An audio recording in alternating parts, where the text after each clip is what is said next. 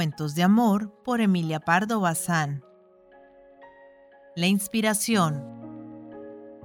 Temporada fatal estaba pasando el ilustre Fausto, el gran poeta. Por una serie de circunstancias engranadas con persistencia increíble, todo le salía mal, todo fallido, raquítico, como si en torno suyo se secasen los gérmenes y la tierra se esterilizase. Sin ser viejo de cuerpo, envejecía rápidamente su alma, deshojándose en triste otoñada sus amarillentas ilusiones. Lo que le abrumaba no era el dolor, sino atonía de su ardosa sensibilidad y de su imaginación fecunda. Aquello principió por una comedia sentimental y duró entre una eternidad de tedio, el cansancio insufrible del actor que representa un papel antipático, que ya va olvidando, de puro sabido, en un drama sin interés y sin literatura. Y no obstante, cuando la mujer mirada con tanta indiferencia le suplantó descaradamente y le hizo blanco de hacer pullas que se repetían en los salones, Fausto sintió una de esas amarguras secas, irritantes, que ulceran el alma, y quedó, sin querérselo confesar, descontento de sí, rebajado a sus propios ojos, saturado en un escepticismo vulgar y prosaico, embebido de la ingrata convicción de que su mente ya no volvería a crear obra de arte, ni su corazón a destilar sentimiento. Sí, Fausto se imaginaba que no era poeta ya. Así como los místicos tienen horas en que la frialdad que advierten los induce a dudar de su propia fe, los artistas desfallecen en momentos dados, creyéndose impotentes, paralíticos, muertos. Recluido en su gabinete, Fausto llamaba a la musa, pero en vano brillaba la lámpara, ardía la chimenea, exhalaban perfume los jacintos y las violetas, susurraba la seda del cortinaje. La infiel no acudía a la cita, y Fausto, con la frente calenturienta apoyada en la palma de la mano, actitud familiar para todos los que han luchado a solas con el ángel rebelde, no sentía fluir ni una gota del manantial delicioso. Solo veía rosas negras, áridos arenales caldeados por el sol del desierto. En aquellos momentos de agonía, su conciencia le acusaba diciéndole que la decadencia del artista procedía del indiferentismo del hombre, que la poesía no acude a los páramos, sino a los oasis, y que si no podía volver a animar, tampoco podría volver a parear versos, como quien unce parejas de corzas blancas al mismo carro de oro. Las mujeres que le habían burlado y abandonado eran sin duda indignas de su amor, pero tampoco él, Fausto, el poeta, el soñador, el ave, se había tomado el trabajo de quererlo inspirar, ni menos de sentirlo. El desierto no era el alma ajena, era su alma. Quien solo ofrece llanuras candentes y peñascales yermos, no extrañe que el viajero cansado no se sienta a reposar, ni quiera dormir larga y dulce siesta como la que se duerme a la sombra de las palmeras verdes, al lado del fresco pozo.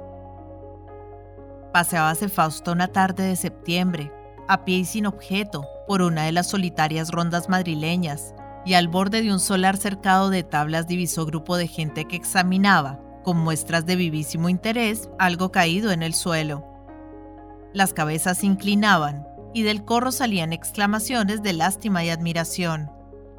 Fausto iba a pasar sin hacer caso, pero una sensación indefinible de curiosidad cruel le empujó al remolino. Pensó que la realidad es madre de la poesía y que a veces del incidente más vulgar salta la chispa generadora. No sin algún trabajo consiguió abrirse camino y ya en primera fila pudo ver lo que causaba el asombro de aquel gentío humilde.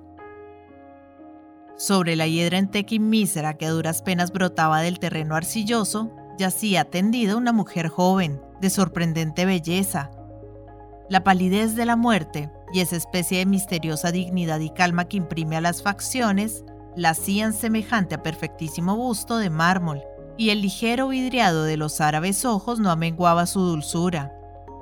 El pelo, suelto, rodeaba como un cojín de terciopelo mate la faz, y la boca, entreabierta, dejaba ver los dientes de nácar entre los descoloridos y puros labios. No se distinguía herida alguna en el cuerpo de la joven, y sus ropas conservaban decente compostura. Estaba echada de lado.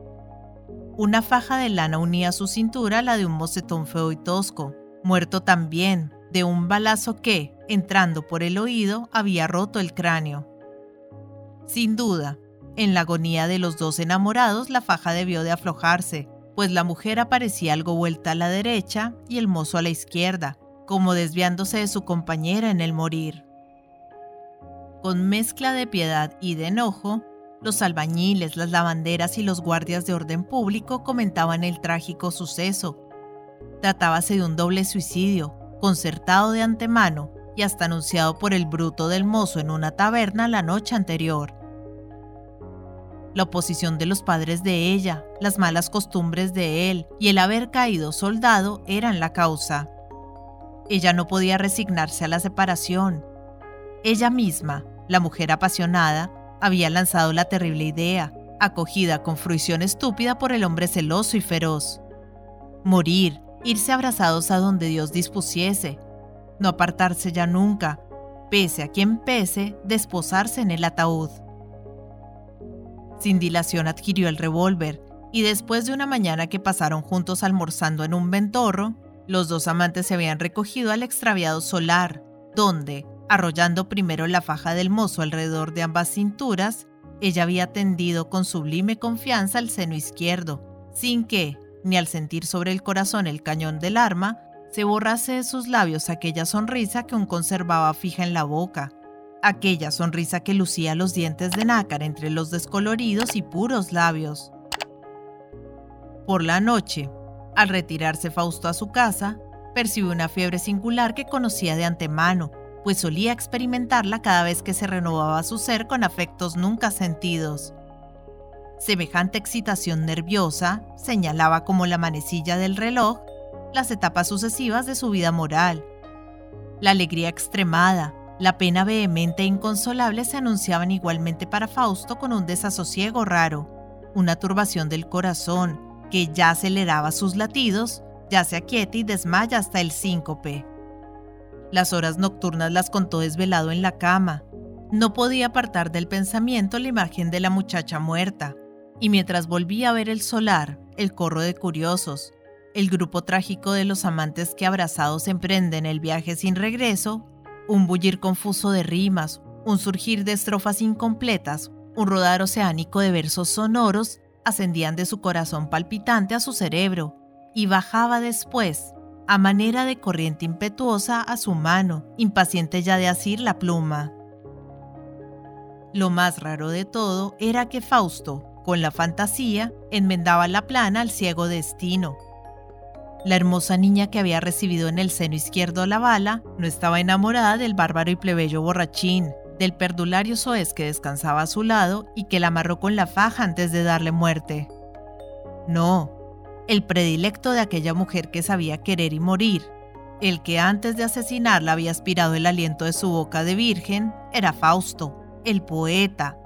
Fausto, que por fin encontraba su ideal y que al encontrarlo prefería dejar la tierra sellando con el sello de lo irreparable tan magnífica pasión. ¿Quién duda que solo Fausto, capaz de comprender el valor de la acción sublime, merecía haberle inspirado? Corrigiendo la inepcia de los hechos, despreciando la vana apariencia de lo real, Fausto recogía para sí la ardiente flor amorosa, la flor de sangre sembrada en el erial de la ronda madrileña. Él era el compañero de aquella muerte que sonreía.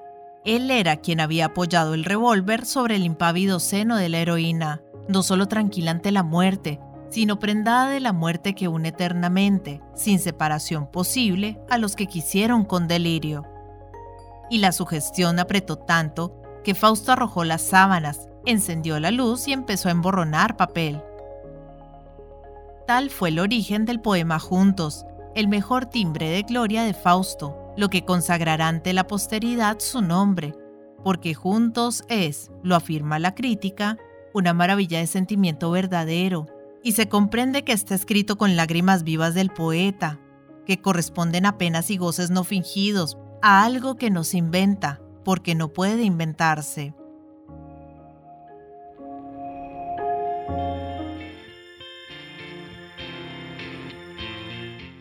Hola gente, ¿cómo están?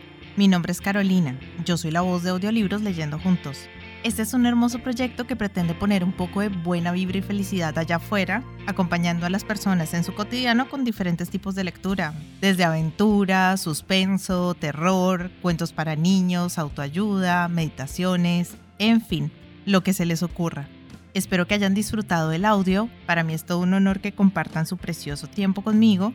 Y ya saben, abajo del audio siempre está la famosa y mágica cajita de descripción donde pueden encontrar cosas tan fascinantes como mis redes sociales. Si quieren comunicarse conmigo, si quieren dejarme un mensaje, si quieren preguntarme algo, sugerirme algo o si no les gustó y simplemente quieren quejarse, siéntanse libres de ir y expresarme todo lo que crean necesario. Pero si realmente les gustó el audio y me quieren apoyar, pueden pasarse por YouTube y seguirme y darle un me gusta a todo lo que disfruten. Ya si les caí súper bien, pueden dar una vueltica por Patreon, donde me pueden ayudar como las personas de apoyo y las personas incondicionales que por el valor de uno o dos cafecitos al mes me están apoyando un montón y me ayudan a seguir adelante. Y si vives en Argentina, te dejo los vínculos de Mercado Pago y de Cafecito. Por ahí también me puedes ayudar, si quieres. Quiero agradecerles el haber llegado hasta este momento del audio y espero que nos veamos pronto para pasar el rato leyendo juntos. Muchas gracias. Chao.